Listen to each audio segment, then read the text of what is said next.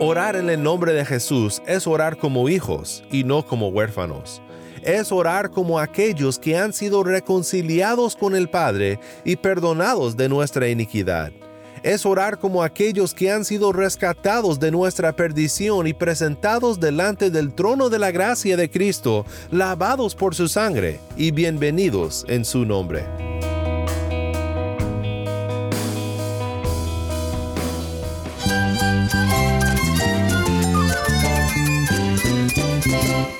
Cristo es la esperanza. Cristo es mi Señor y mi Salvador. Cristo ha transformado mi vida. Cristo es la viña. Separado de Él, nada puedes hacer. Cristo es el camino, la verdad y la vida. Jesús es mi todo. El único descanso, la única paz verdadera es con Jesucristo. Estás escuchando a El Faro de Redención, Cristo desde toda la Biblia para toda Cuba y para todo el mundo. Hola, mi nombre es Daniel Warren, gracias por acompañarme aquí en El Faro. Hoy llegamos al final de nuestra serie titulada Extraordinaria Gracia por Medios Ordinarios. Comenzamos esta serie diciendo que medios ordinarios de la gracia suena más que ordinario, suena aburrido, pero no me ha aburrido de explorar contigo cómo la gracia de Dios llega a pecadores, y espero que esta serie haya sido de bendición para ti. Hoy concluimos la serie viendo juntos el último medio mencionado en nuestro texto de Hechos 2.42, la oración, un medio ordinario de la extraordinaria gracia de Dios.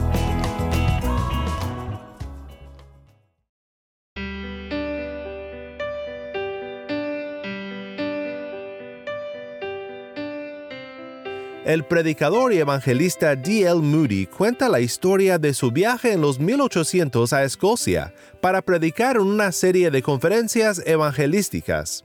Leí esta historia en un excelente libro por Murray G. Brett llamado Creciendo en la Gracia.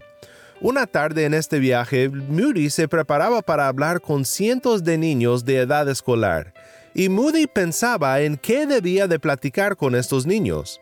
Así que abrió su sermón con una pregunta retórica, algo que suelen hacer los predicadores. ¿Qué es la oración? preguntó Moody. Para la sorpresa de Moody, 500 niños levantaron la mano. Todos los niños levantaron la mano. Una pregunta retórica. Y allí estaban todos los niños listos para contestar. ¿Qué es la oración? Pues Moody no sabía qué hacer, así que le preguntó a un niño sentado en la fila de adelante. Muy bien, ¿Qué es la oración?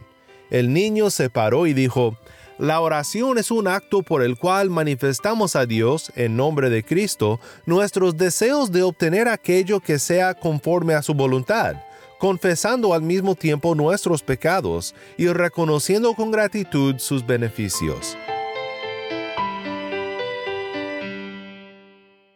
¿Qué te parece la respuesta del niño? Ahora, si eres de ciertas tradiciones cristianas, reconocerás estas palabras como las reconoció Moody. Estando en Escocia, no debería de haberle sorprendido que este niño, y al parecer los otros 499 niños más, habían sido instruidos en la iglesia presbiteriana con el Catecismo Menor de Westminster.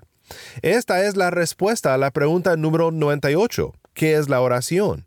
Moody miró al niño y dijo, Hijo, sea agradecido porque naciste en Escocia. Pues la oración parece algo muy ordinario, es algo que solemos hacer todos los días, pero es un medio ordinario por el cual recibimos la extraordinaria gracia de Dios. Fue Jesse Ryle el que dijo, tal como la primera evidencia de vida en un infante cuando nace es el acto de respirar, así también el primer acto de hombres y mujeres cuando son nacidos de nuevo es orar. Nuestro texto lema de esta serie ha sido Hechos 2.42, y se dedicaban continuamente a las enseñanzas de los apóstoles, a la comunión, al partimiento del pan y a la oración. La oración es un medio de la gracia porque a Dios le place contestar las oraciones de su pueblo. Desde el comienzo Dios ha sido un Dios que escucha nuestro clamor. Esteban lo resume en su predicación en Hechos 7. Dios dijo respecto a su pueblo y sus oraciones, Ciertamente he visto la opresión de mi pueblo en Egipto. y he oído sus gemidos, y he descendido para librarlos. Ven ahora y te enviaré a Egipto. Fue lo que Dios le dijo a Moisés. A veces deseamos un milagro, algo extraordinario, pero hay que recordar, como dijo Thomas Watson, que fue el ángel que le rescató a Pedro de la cárcel, pero fue la oración que llamó al ángel. La oración debe de ser algo tan natural para nosotros los cristianos como respirar. Es uno de los medios más profundos por los cuales convivimos con Cristo y crecemos en nuestra vida espiritual. Aun cuando nada parece cambiar cuando oramos, nosotros cambiamos. Y este es en gran parte el propósito de Dios en darnos este medio de la gracia. Por ser un medio de la gracia, tal vez nos sorprenda lo difícil que parece ser para muchos de nosotros cultivar una vibrante vida de oración.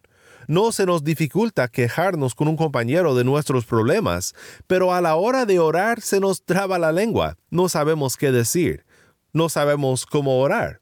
Bien dijo el predicador inglés Charles Simeon, no es fácil perseverar en la oración. Quejarnos con otras personas es fácil lo hacemos con fluidez, pero en el momento en el que intentamos expresar nuestros deseos a Dios en la oración, nuestras mentes se extravían hasta los fines de la tierra y nuestras bocas se cierran delante de Él. Pues no cabe duda de que nosotros necesitamos ser instruidos en la oración. Y eso es justo lo que Dios nos da en el Evangelio de Mateo capítulo 6. Aquí Jesús instruye a sus discípulos sobre la oración, dándoles un patrón para la oración, el cual se conoce como el Padre Nuestro. Ustedes, pues, oren de esta manera. Padre nuestro que estás en los cielos, santificado sea tu nombre. Venga tu reino, hágase tu voluntad, así en la tierra como en el cielo. Danos hoy el pan nuestro de cada día y perdónanos nuestras deudas, como también nosotros hemos perdonado a nuestros deudores. Y no nos metas en tentación, sino líbranos del mal, porque tuyo es el reino y el poder y la gloria para siempre. Amén.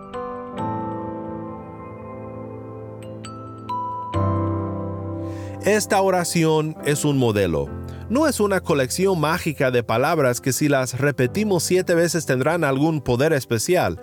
No, son un modelo, un ejemplo de cómo debemos de orar, de las cosas que deben de marcar a nuestras oraciones. Adoración, necesidad y humildad.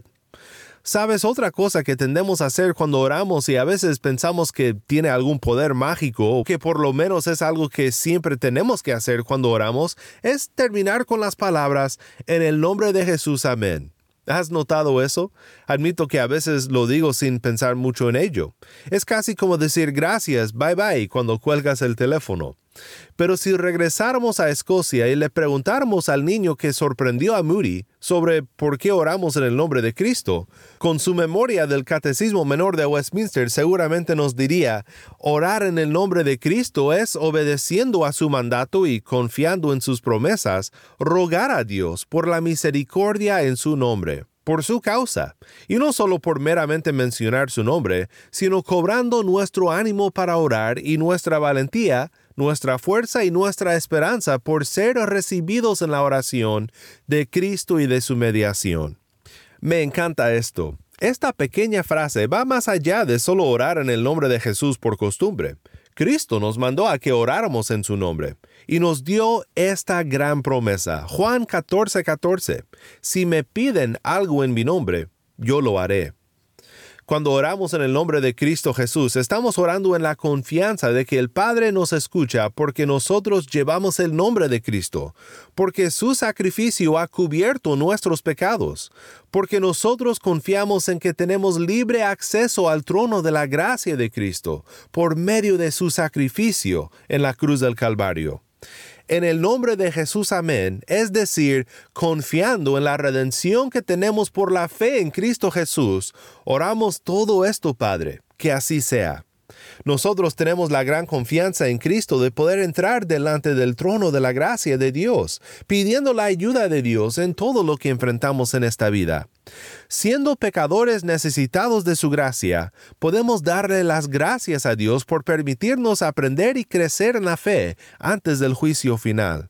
Tenemos la confianza por medio de Cristo para enfrentar lo que este mundo nos presenta como obstáculos y para hablar con nuestro Dios, confiando en la obra consumada de Cristo nuestro Señor. Dice Juan 14, 15 al 18, Si ustedes me aman, guardarán mis mandamientos. Entonces yo rogaré al Padre, y Él les dará otro consolador para que esté con ustedes para siempre, es decir, el Espíritu de verdad, a quien el mundo no puede recibir porque ni lo ve ni lo conoce. Pero ustedes sí lo conocen porque mora con ustedes y estará en ustedes. No los dejaré huérfanos, vendré a ustedes.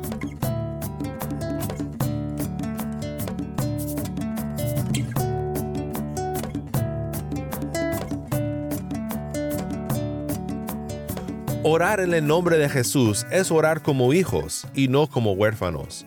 Es orar como aquellos que han sido reconciliados con el Padre y perdonados de nuestra iniquidad. Es orar como aquellos que han sido rescatados de nuestra perdición y presentados delante del trono de la gracia de Cristo, lavados por su sangre y bienvenidos en su nombre. Espero que al pensar en lo que esto significa te ayude a pensar más profundamente en cómo terminamos nuestras oraciones. En el nombre de Cristo, amén, es una gran declaración del Evangelio de la gracia de Dios por medio de nuestro Señor Jesucristo.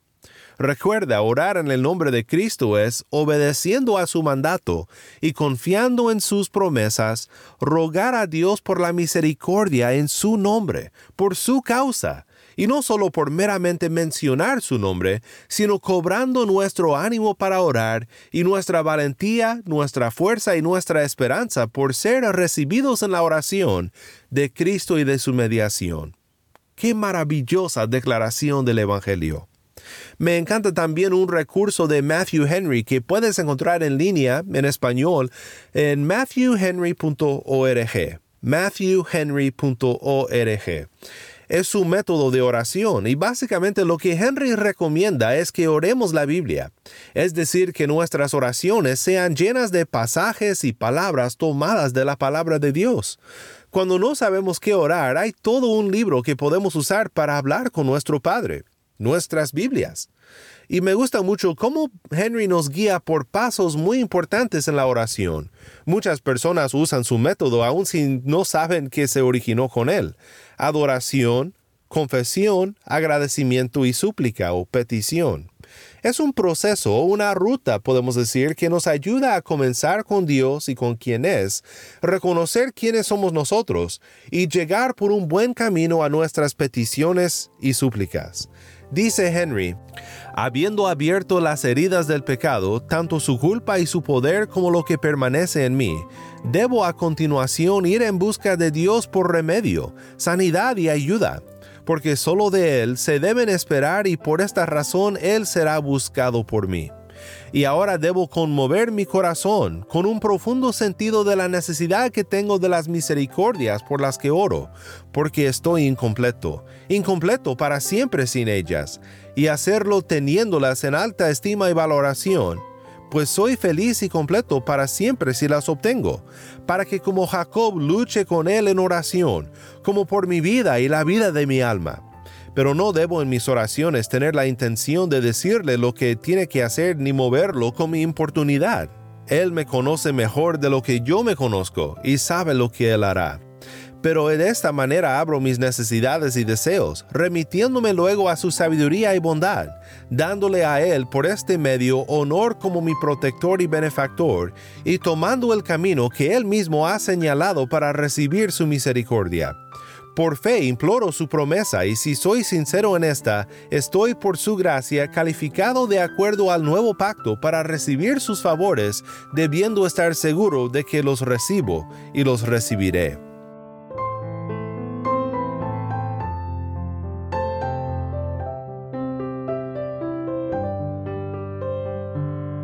¿Qué manera más hermosa es esta de pensar en la oración?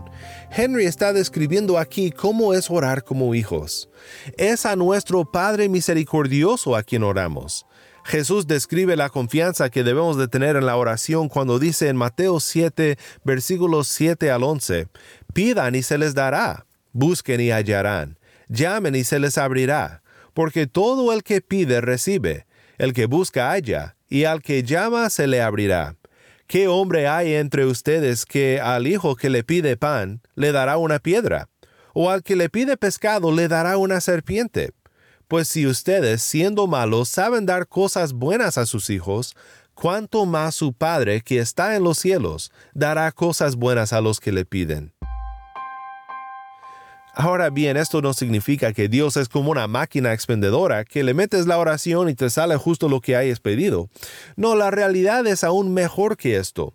Si eres padre o madre, comprenderás. ¿Verdad que moverías montañas para darle cualquier cosa que te pide tu hijo, siempre y cuando sea para su bien?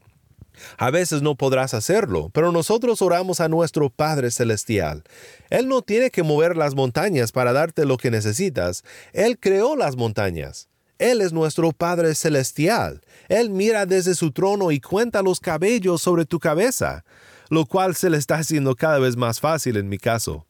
Jesús dijo, ¿no se venden cinco pajaritos por dos moneditas? Pues ni uno de ellos está olvidado delante de Dios pero aún los cabellos de la cabeza de ustedes están todos contados. No teman, más valen ustedes que muchos pajaritos.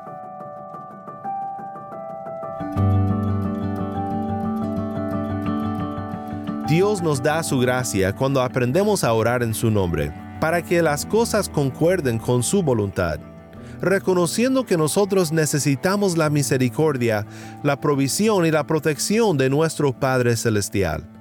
La oración formó parte de las reuniones de adoración de los primeros creyentes después de Pentecostés. Oraciones no solo privadas, sino públicas, en las que el pueblo de Dios reunido para adorarle levanta su voz en dependencia y en confianza. Debemos de ser un pueblo marcado por la oración, tan ordinario que a veces parezca hablar con un Dios que solo podemos ver por la fe podemos confiar en que Dios contesta las oraciones de su pueblo con gracia para nuestro crecimiento, extraordinaria gracia que solo Dios puede dar.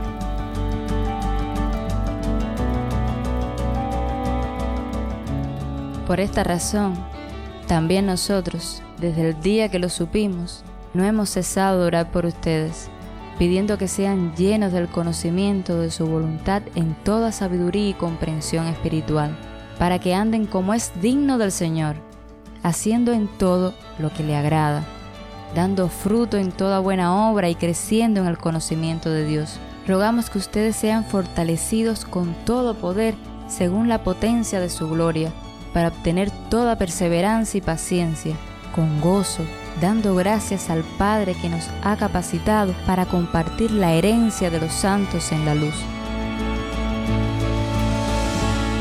Porque Él nos libró del dominio de las tinieblas y nos trasladó al reino de su Hijo amado, en quien tenemos redención, el perdón de los pecados.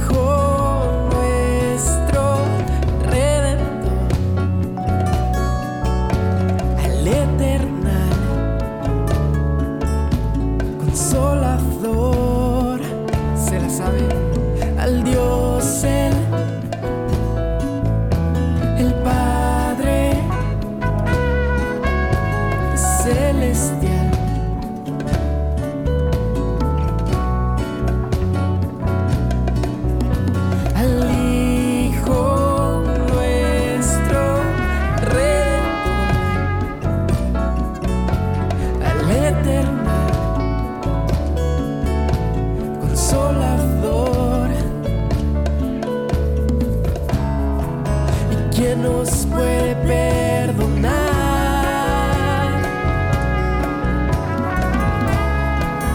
¿Quién nos puede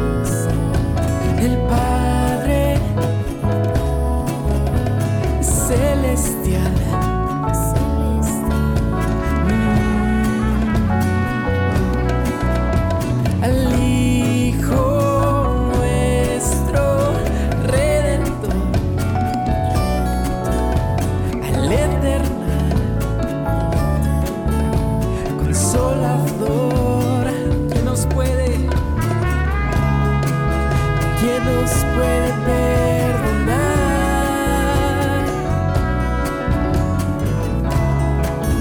Que nos puede completar.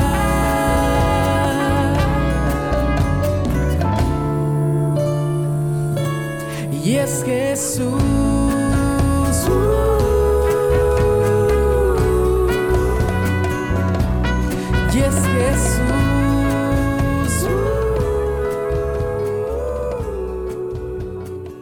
Doxología canta Marco Elizalde. Mi nombre es Daniel Warren y esto es el faro de redención.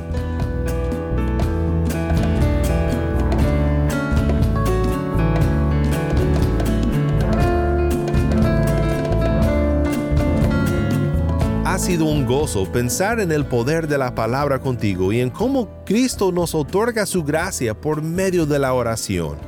Y qué mejor manera de terminar nuestra serie que en oración juntos.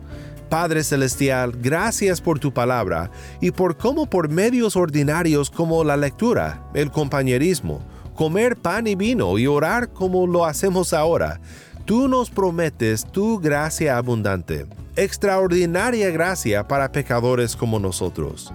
No lo podemos comprender, pero te lo agradecemos en el maravilloso nombre de Cristo nuestro Redentor.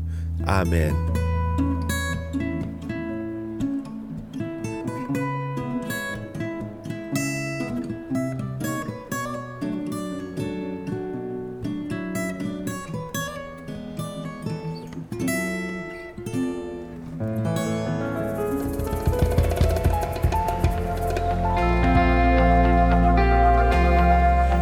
Faro de Redención como programa radial fue ideado para Cuba, pero ha crecido a un nivel global y si estás en sintonía fuera de Cuba, te agradezco por pasar estos tiempos con nosotros estudiando temas que nos fortalecen en nuestro caminar cristiano. ¿Tienes una historia que contarnos sobre cómo el faro de redención está impactando tu vida? Mándanos un correo electrónico a ministerio. Nuevamente nuestro correo electrónico ministerio arroba elfaroderedención.org. O si te es más fácil, puedes enviarnos un mensaje de voz en WhatsApp. Nuestro número es 1786-373-4880. Nuevamente nuestro número de WhatsApp 1786-373-4880. Y no olvides que también nos puedes seguir en las redes sociales, en Facebook, Instagram y Twitter. Solo busca el faro de redención. Allí encontrarás más contenido durante la semana para animarte en tu fe y para mantenerte informado sobre el ministerio de El Faro. Para más información sobre este ministerio y sobre cómo tú puedes formar parte de nuestra misión, visita nuestra página web elfaroderedención.org.